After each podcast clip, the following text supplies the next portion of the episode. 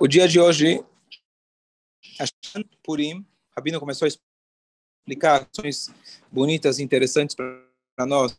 O dia de hoje, em Jerusalém, mercadas tradicionalmente, eles comemoram Purim no dia de hoje.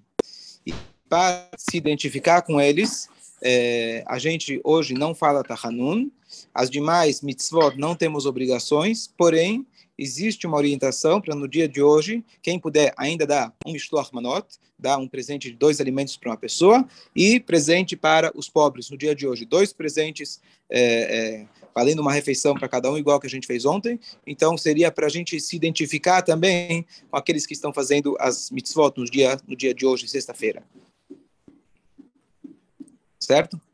Agora a pergunta é por que teve esse Shushan Purim, o Rabino explicou que, na verdade, na cidade de Shushan, a guerra durou um dia a mais, então, por isso, o Purim é comemorado não no dia da guerra, sim no dia que eles puderam descansar da guerra. Lá, como demorou um dia a mais, a guerra foi no dia de ontem, então foi hoje que eles descansaram. Então, por isso, em Shushan, ela foi, ela foi, é, foi fixado o dia de Purim no dia seguinte.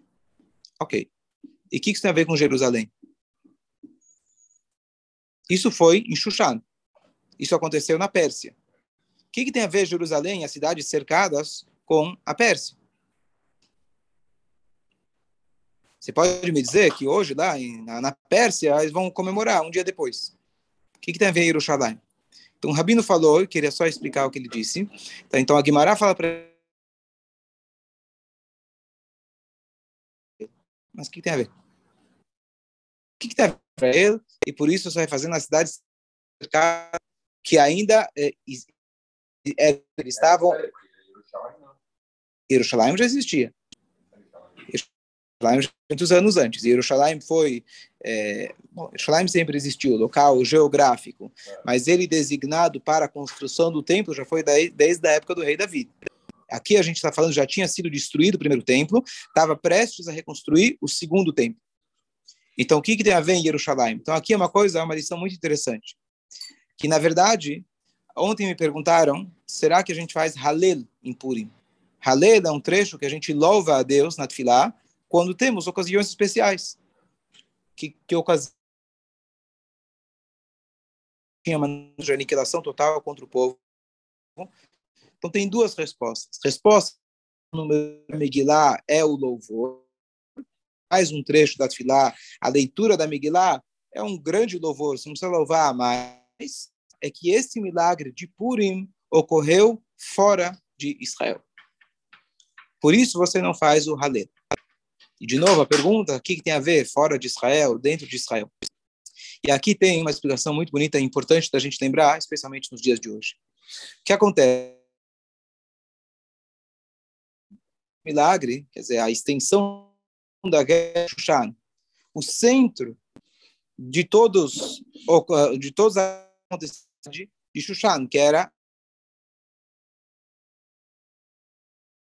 20 anos, quase 70 anos. E o que acontece com o nosso povo, conforme a gente vai se acostumando fora de Israel, para Jerusalém, em Los Angeles, em Miami, tem restaurantes kasher melhor. Por que, que eu vou dar meu sangue, minha vida no exército de Israel, se eu posso viver tranquilamente com Bolsonaro no Brasil? Está certo que ele quer fazer guerra, mas guerra não tem.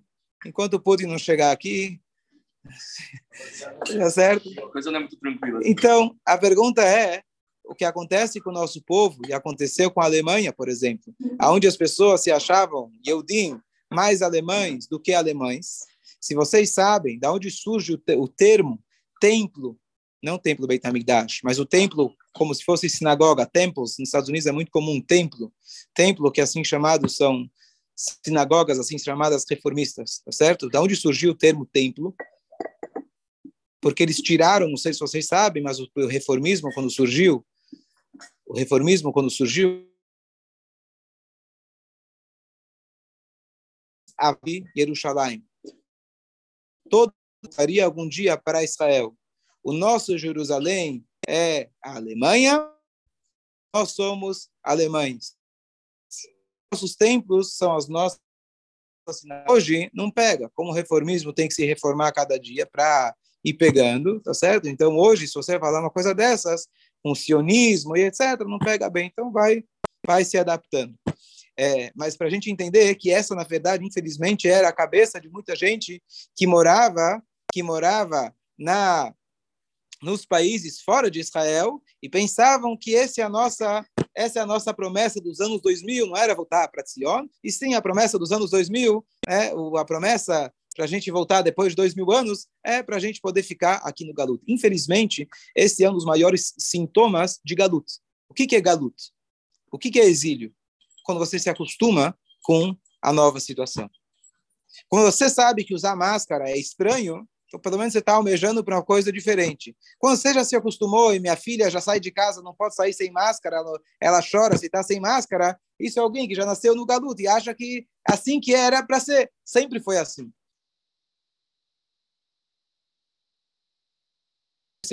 Milagre foi em Shushan. Terminou a história de Purim. O que aconteceu? Esther não é que Esther voltou para cá, sendo esposa daquele malvado. Mataram o povo. Tá bom que, graças a ela, ela pediu clemência, a gente foi salvo, mas no palácio com o rei. O Mordecai termina a Megillah dizendo para a gente que ele era Ratsui Lerov Echav, ele era querido para a maioria dos seus irmãos. O que, que significa isso? Você acha que um rei judeu, um, uma figura judaica, ele tem que ser amado por todos? Não, senhor. O Mordecai não foi ele não foi aceito por todos. O grande Mordecai, ele era amado pela maioria dos seus irmãos. Por quê? Porque ele teve que manter ainda a sua posição dentro do palácio e ele tinha que fazer a ponte, fazer os eh, public relations com o Ahasverosh. E ele se manteve lá. Voltar a ser rabino, você tem, não tem que ficar envolvido com os negócios do palácio. Mas ele fez isso em prol do bem-estar do povo judeu. Então, primeira lição, a gente vê que um bom líder, nem, não necessariamente ele vai ser amado por todos, isso não é definição de bom líder. E número dois, ele sacrificou a sua parte espiritual, dele poder ensinar a Torá o dia inteiro, para ele poder estar tá ligado lá com ligado com o reino, com o governo, para ele poder fazer as pazes, poder fazer as médias em prol do povo judeu. Voltando, se eu tenho, então, uma rainha fora de Israel, que é da judia, eu tenho um Mordecai, o Rebbe da época, morando aqui em Shushan. Então, sabe o quê? Tá bom aqui em Shushan. Vamos fazer nosso templo aqui em Shushan. Quem precisa voltar para Israel? Quem precisa almejar voltar para Israel? Por isso, então, os sábios disseram, a gente precisa fixar a data de Purim de tal forma que as pessoas vão associar Purim a Israel. E não associar Purim ao Galut. Por isso é super importante, na cidade justamente, aonde era a capital, aonde estava Esther, aonde estava Mordecai, que foi o um milagre que demorou no dia seguinte, opa, então todas as cidades que elas têm muralhas, igual Shushan tinha muralha, que elas têm muralhas não de agora, que elas têm muralhas na época que Israel foi conquistada, quando ela foi conquistada, muitos anos antes, quando Moshe tinha falecido, Yoshua, ele entrou, então esse vai ser o marco, esse vai ser o que vai definir qual dia vai ser Purim. Justamente para as pessoas darem o valor adequado para Purim, não a Shushan como uma cidade fora do Galut. E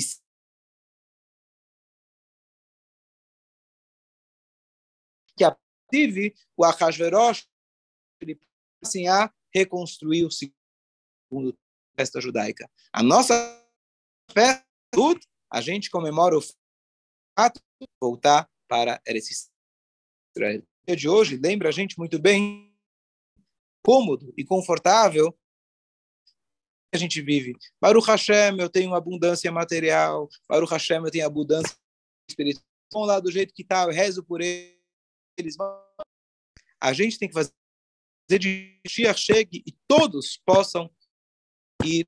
A gente não pode a gente se ajudar é justamente isso que os sábios a gente não se acomodar, e por isso no dia de hoje a gente não fala Tahanun, por isso, como eu falei, quem puder dar é, é, é, Matanot Levionim, presente para os pobres, e fazer Mishloach Manot do dia de hoje, para a gente se conectar com os Yehudim, não de Shushan. Shushan também, talvez, quem mora lá, não sei quantos moram lá, estariam hoje comemorando, mas se conectar com os Yehudim que estão em Jerusalém. Por que Jerusalém? Porque Jerusalém é a única que a gente tem certeza absoluta que ela era tinha muralha desde a época de Yoshua. Outras cidades, sem dúvida, tem algumas cidades que fazem é, é, em dois dias, então cambalhota dois dias, etc. Deixa com você isso.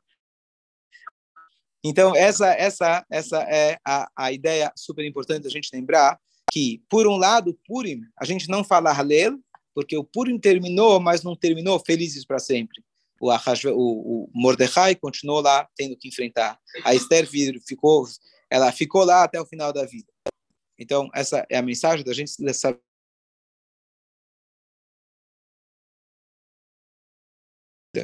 Muitos dois juntos. Ah, o espírito que vocês todo mundo deve ter recebido, que eles têm como tradição, e é legal eles, assim, é, puxar a linguiça para o lado deles, mas não, não, não temos certeza absoluta disso. Fala. Como é que, como é que eles foram parar? Como os judeus foram parar na Pérsia? É. Quando construiu, pessoas para a Babilônia e de lá eles foram eles foram para os lugares próximos, Iraque, Irã. Foi destruído pelos babilônios. Os gregos eles estiveram no meio do segundo templo, foi a história de Hanukkah que a gente ganhou, e depois ele foi destruído, infelizmente, pelos romanos. que mais? Dúvidas? Mas tem um grupo de romanos que era, se diz, uma das verticais rusas de judaísmo. Os romanos Alguém? Do conservadorismo, da onde que a essência do Estado veio.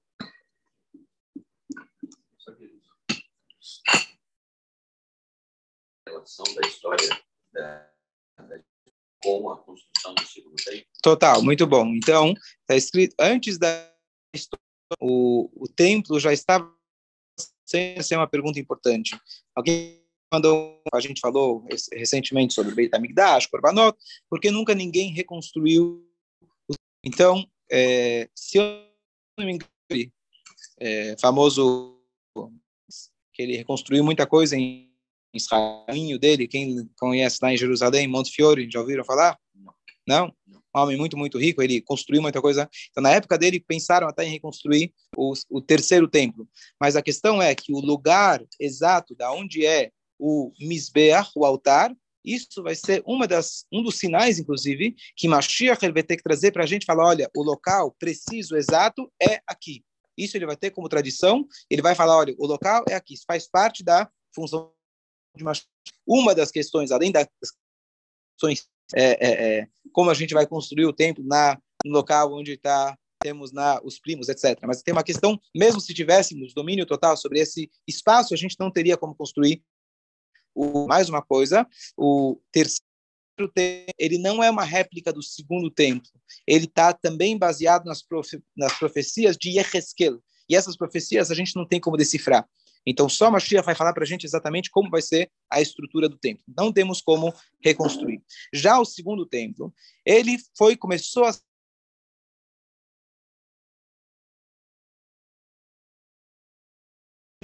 e a reconstrução do segundo templo.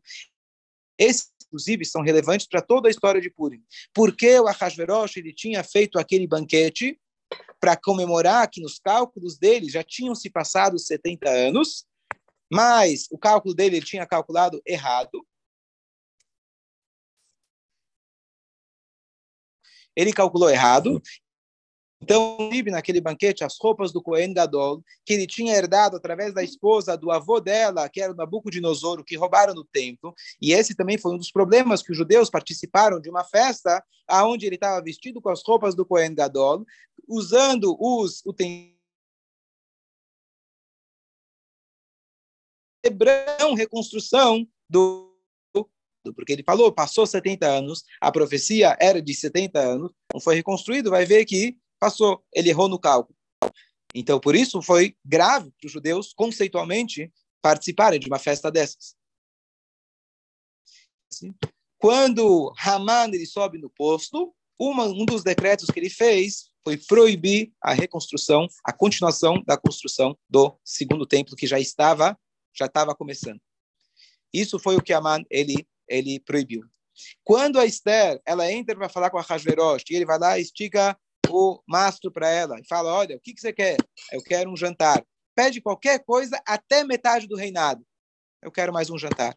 Bom, o que, que você quer agora? Pede qualquer coisa até metade do reinado. E metade do reinado, por que não? Dois, três quartos, dois terços, por que metade? Então, metade, Hetz também é uma maneira de dizer, uma divisória.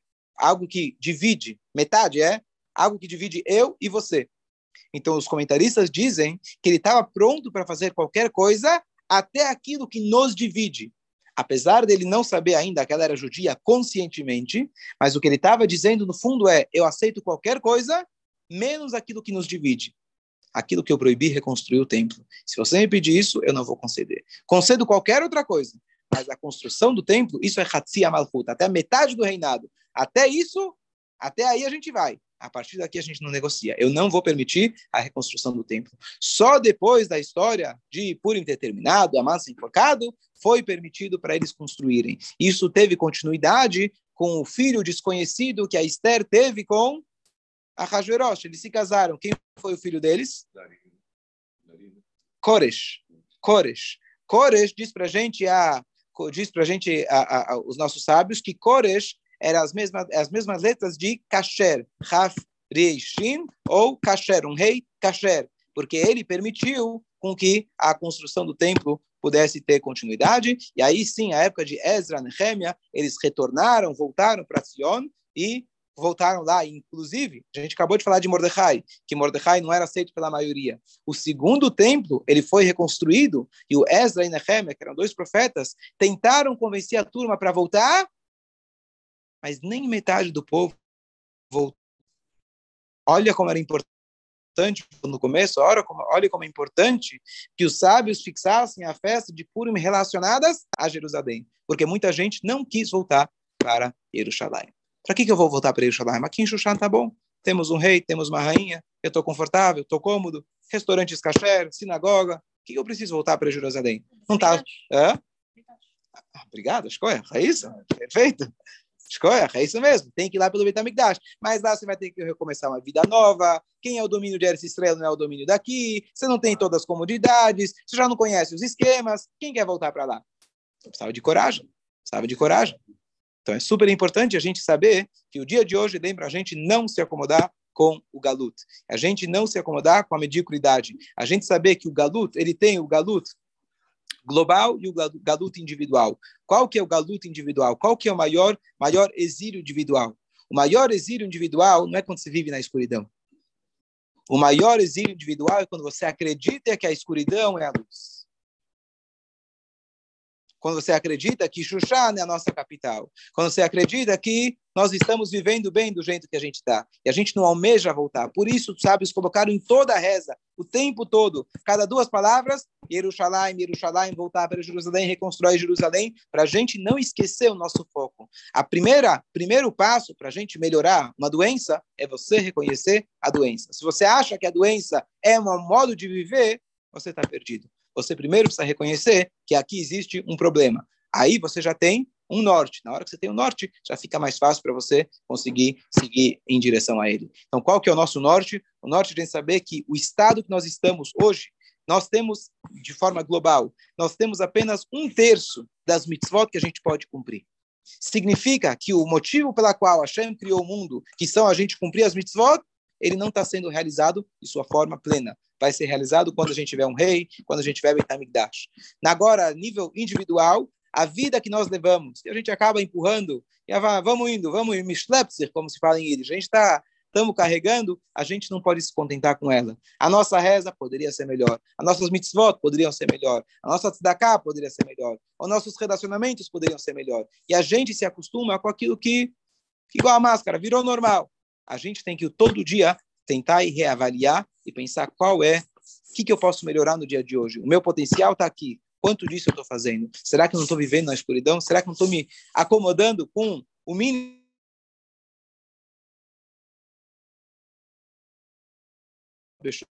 a gente possa voltar para de forma individual e de forma coletiva. Amém. Amém. Bom dia a todos. Bom dia a todos. Bom dia, Rabino. شباب سلام حژ اکبرو چا